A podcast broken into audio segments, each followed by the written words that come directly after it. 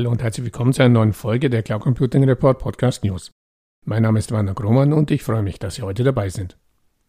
Am 24. Februar 2022 erfolgte der russische Angriff auf die Ukraine. Und genau zehn Monate später werden wir hoffentlich nicht im Dunkeln und frierend Weihnachten feiern. Aber was hat die Situation in der Ukraine mit Cloud Computing zu tun?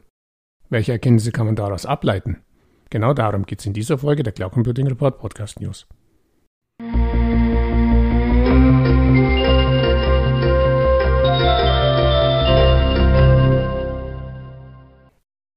Es gibt Ereignisse, von denen ich gedacht hätte, dass ich sie in meinem Leben nie erleben werde. Eines davon die deutsche Wiedervereinigung. Als Abiturient in einer bayerischen Gymnasium in den 70er und 80er Jahren gehörte der Schulausflug an die Zonengrenze in Nordbayern zum Pflichtprogramm. Ich kann mich noch gut erinnern, wie mir der kalte Schauer über den Rücken lief, als wir mit dem Bus am Todesstreifen entlangfuhren und uns der westdeutsche Grenze ziemlich emotionslos erklärte, dass wir alle tot wären, wenn wir nur einen Fuß auf die andere Seite des meterhohen Zauns setzen. Ähnlich skurril war für mich Wessi-Schüler die Situation, als der damalige Transitzug die einzig freie Stelle im Zaun passierte und wir erfuhren, dass der Zug erst wieder in Westberlin halten darf. Beim Anblick der Grenzanlagen an der innerdeutschen Grenze war ich mir damals sicher, das mit der Wiedervereinigung wird, zumindest zu meinen Lebzeiten, nichts mehr. Umso überraschter war ich dann einige Jahre später, als ich in einer deutschen Kneipe in den USA saß, in den mich amerikanische Freunde geschleppt hatten. Die Tür ging auf und es torkelten ein paar schon ziemlich lustige Amis in die Bar bewaffnet mit deutschen Fahnen und Hütchen. Auf meine verdutzte Frage, was das Ganze denn solle, starrte mich eine junge Blondine mit schwarz-rot-gold-Schminke auf den Wangen verdutzt an und erwiderte, Are you German? Don't you know? You're one again. Ich weiß bis heute nicht, was die junge Dame und ihre Truppe dazu bewegt hatte, die deutsche Wiedervereinigung in einer deutschen Bar zu feiern. Am Ende des Abends, es stellte sich nämlich bald heraus, dass ich tatsächlich der einzige Deutsche in der deutschen Bar war, hatte ich so viele Schulterklopf und Bierchen hinter mir, dass ich der festen Überzeugung war, dass nicht Herr Kohl, Herr Gorbatschow oder Herr Hesselhoff, sondern ich ganz allein die deutsche Wiedervereinigung erreicht hatte. Ein anderes Ereignis, von dem ich bisher auch nicht geglaubt habe, dass ich es zu meinen Lebzeiten nochmals erlebe, ist Krieg in Europa. Im Juni 2010 hatte mich ein Nearshoring-Anbieter, der unter anderem auch deutsche Cloud-Service-Provider bei deren Programmierarbeiten unterstützte, nach Kiew eingeladen. Man zeigte mir die Stadt, ich wohnte auf einem Hotelschiff auf dem Dnepr und man zeigte mir natürlich auch die modernst ausgestatteten Büroräume auf mehreren Etagen in einem Hochhaus, in dem damals bereits mehr als 1000 sehr junge, aber sehr gut ausgebildete und freundliche Programmierer und Programmiererinnen arbeitete. Laut aktueller Google Earth Recherche steht das Hochhaus noch, ob es beschädigt ist, lässt sich anhand der Satellitenbilder nicht genau erkennen.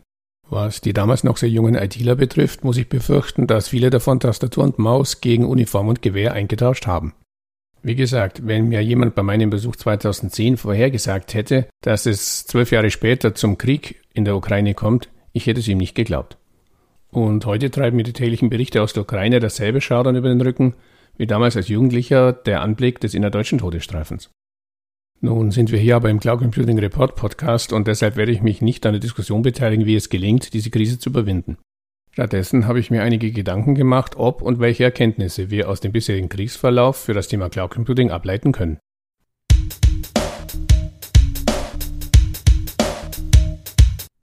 Erkenntnis 1.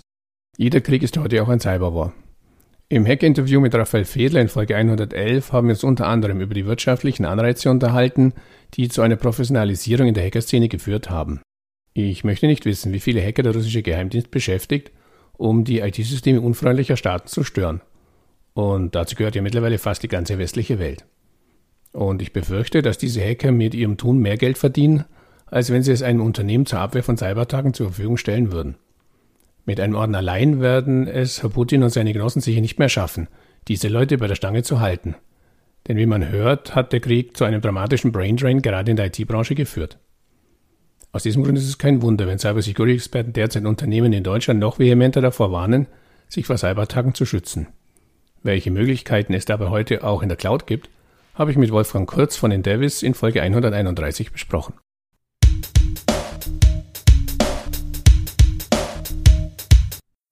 Erkenntnis 2 Nord Stream und Gaia X.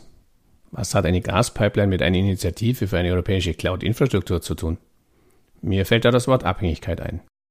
Ob es die damals agierenden deutschen Politiker nicht sehen wollten oder konnten, kann und will ich nicht beurteilen. Heute ist allerdings klar, die damalige Entscheidung sorgte für eine Abhängigkeit, die uns heute in übelster Art und Weise auf die Füße fällt. Wir haben bereits mehrfach, wenn es um Gaia X ging, ein kurzes Video des Nachrichtensenders NTV aus dem Sommer 2019 veröffentlicht. Den Link gibt's auch wieder in den Shownotes zu dieser Folge. Der Clip beginnt mit den Worten, geht es nach Peter Altmaier, soll GAIX die Abhängigkeit von US-Tech-Giganten beenden. Das komplette Video gerne selbst ansehen, dauert nur knapp eineinhalb Minuten und wie erwähnt, äh, den Link gibt's in den Shownotes. Und heute? Peter Altmaier ist Geschichte, die Absicht ebenfalls. Ohne Hyperscaler, damit sind die US-Tech-Giganten aus dem Video gemeint, geht es nicht und als Alternative zu dem Angebot war Gaia X sowieso nie gedacht. Lautet zumindest die aktuelle Aussage. Na, da wurde Herr Altmaier aber dann schlecht gebrieft. Äh, ihm wird es egal sein, er genießt seinen hoffentlich ruhigen Politikerruhestand. Gaia X kämpft dagegen mit einem Definitionsproblem, bürokratischen Hürden, davonlaufenden Mitgliedern und gekürzten Fördergeldern. Ich habe mich ja dazu in Folge 139 mit Volker Pfösching von Arthur D. Little unterhalten. Doch zurück zur Analogie zwischen Nord Stream und Gaia X. Während bei ersterem lange Zeit zum Teil sogar vehement abgestritten wurde, dass man sich damit abhängig vom russischen Gas machen würde und man sich nun verwundert die Augen reibt, galt GAIX zumindest in der Altmaier-Ankündigung 2019 noch als Instrument, um eine Abhängigkeit, wie er es sagte, zu beseitigen. Mittlerweile will davon bei GAIX niemand mehr etwas wissen. Im Gegenteil, auch bei GAIX ist man sich mittlerweile sicher, dass ohne Hyperscaler gar nichts geht. Weder die amerikanischen noch die chinesischen. Nur weil es schwierig ist, bestehende Abhängigkeiten zu verringern bzw. zu beseitigen, heißt es ja nicht, dass man es nicht versuchen sollte. Fragen Sie mal an Habeck.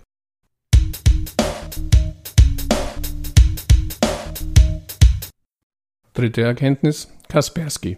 Vom Paulus zum Saulus. Denn wie schnell man das Unternehmen zwischen die politischen Mühlen geraten kann, hat das Beispiel Kaspersky gezeigt.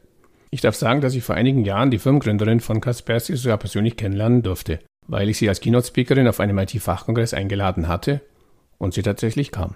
Es war zu der Zeit, als Kaspersky gerade im Westen Fuß fasste und ich gebe gerne zu, dass es sich damals schon etwas exotisch anfühlte, eine Softwareentwicklerin und ihre Lösungen made in Russia zu präsentieren.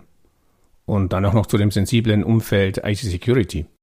Jahre später hat sich das Unternehmen international etabliert, mit nach eigenen Angaben zuletzt einer Viertelmillion von Geschäftskunden, doch dann kam das BSI.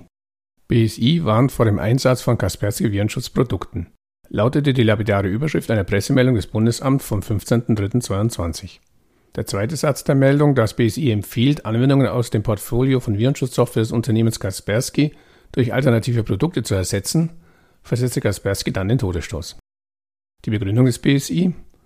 Das Vorgehen militärischer und/oder nachrichtendienstlicher Kräfte in Russland sowie die im Zuge des aktuellen kriegerischen Konflikts von russischer Seite ausgesprochenen Drohungen gegen die EU, die NATO und die Bundesrepublik Deutschland sind mit einem erheblichen Risiko eines erfolgreichen IT-Angriffs verbunden. Ein russischer IT-Hersteller kann selbst offensive Operationen durchführen, gegen seinen Willen gezwungen werden, Zielsysteme anzugreifen oder selbst als Opfer einer Cyberoperation ohne seine Kenntnis ausspioniert oder als Werkzeug für Angriffe gegen seine eigenen Kunden missbraucht werden. Und was hat das mit dem Thema Cloud Computing zu tun?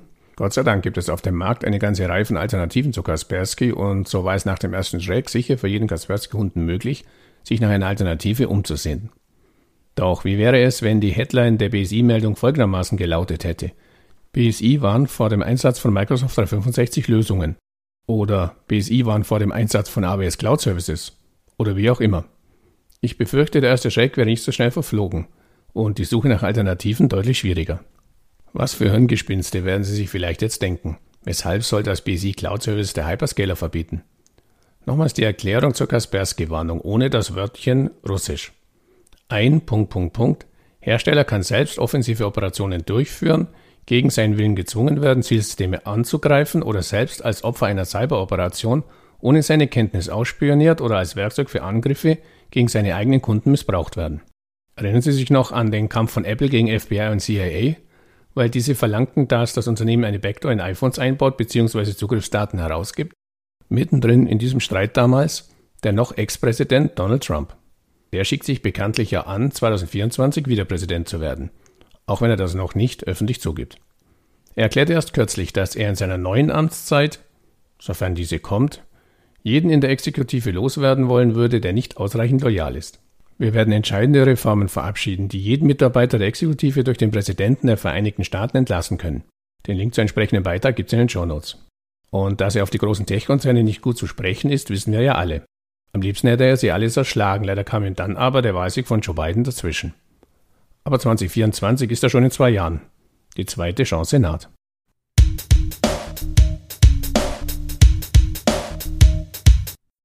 Bekenntnis 4. Abramowitsch, Melnitschenko, Mordaschow vs. Gates, Zuckerberg, Bezos.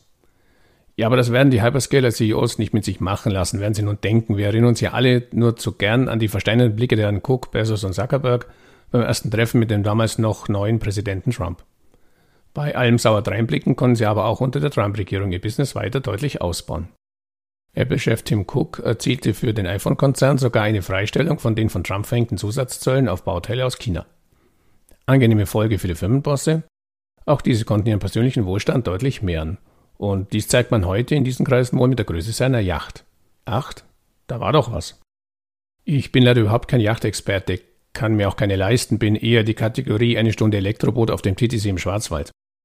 Ich habe aber einmal recherchiert. 500 Millionen Euro, 140 Meter lang, ist die Megayacht Solaris von Roman Abramowitsch. Die Sai-A ist eine Segelyacht des russischen Milliardärs und Oligarchen Andrei Melnitschenko. Nach Indienststellung ist das Schiff mit einer Länge von knapp 143 Metern über alles die größte Segelyacht der Welt.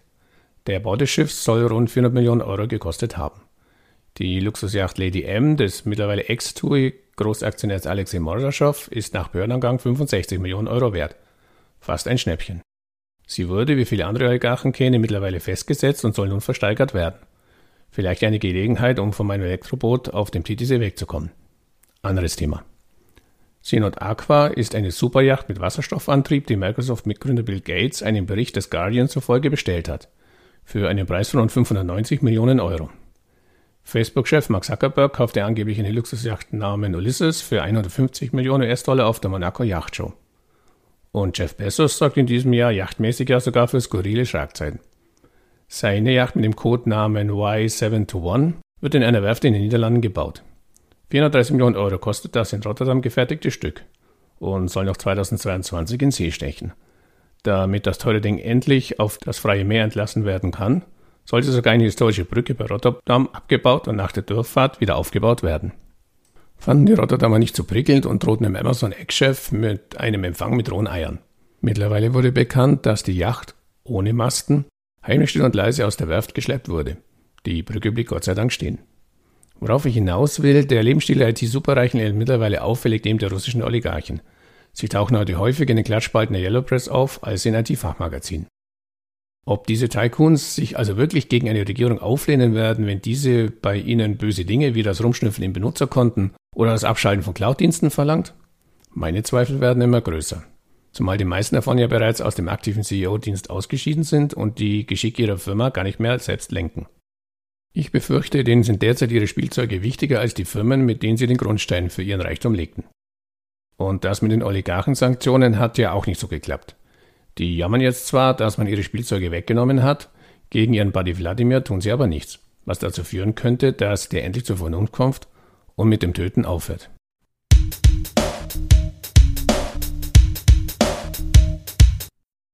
Ich hoffe, Sie hören noch zu und haben nicht schon deprimiert das Headset oder die Ohrstöpsel in die Ecke geworfen.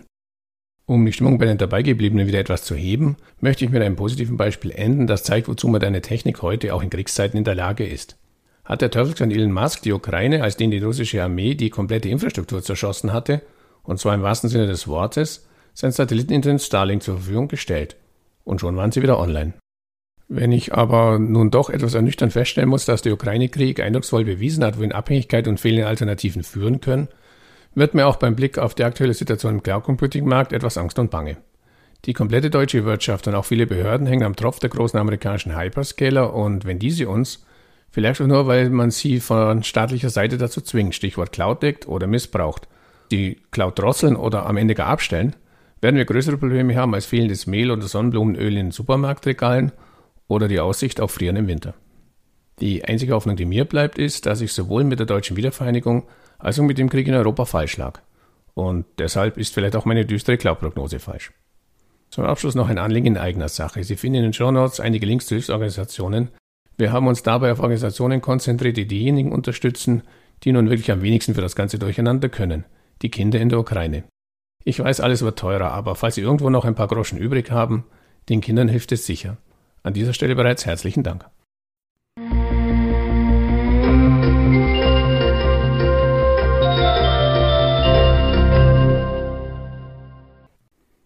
An dieser Stelle herzlichen Dank für Ihre Aufmerksamkeit. Die Shownotes zu dieser Folge finden Sie im Cloud Computing Report Podcast unter www cloud-computing-report.de-podcast-folge-142. Falls Sie regelmäßig über aktuelle Entwicklungen zum deutschsprachigen Cloud Computing Markt informiert werden möchten, abonnieren Sie uns am besten auf Spotify, Apple Podcasts oder Google Podcasts. Und wenn Ihnen gefällt, was Sie da hören, freuen wir uns natürlich immer über ein entsprechendes Like. So viel für heute. Nochmals herzlichen Dank, dass Sie heute dabei waren und bis zum nächsten Mal. Ihr Werner Grummann.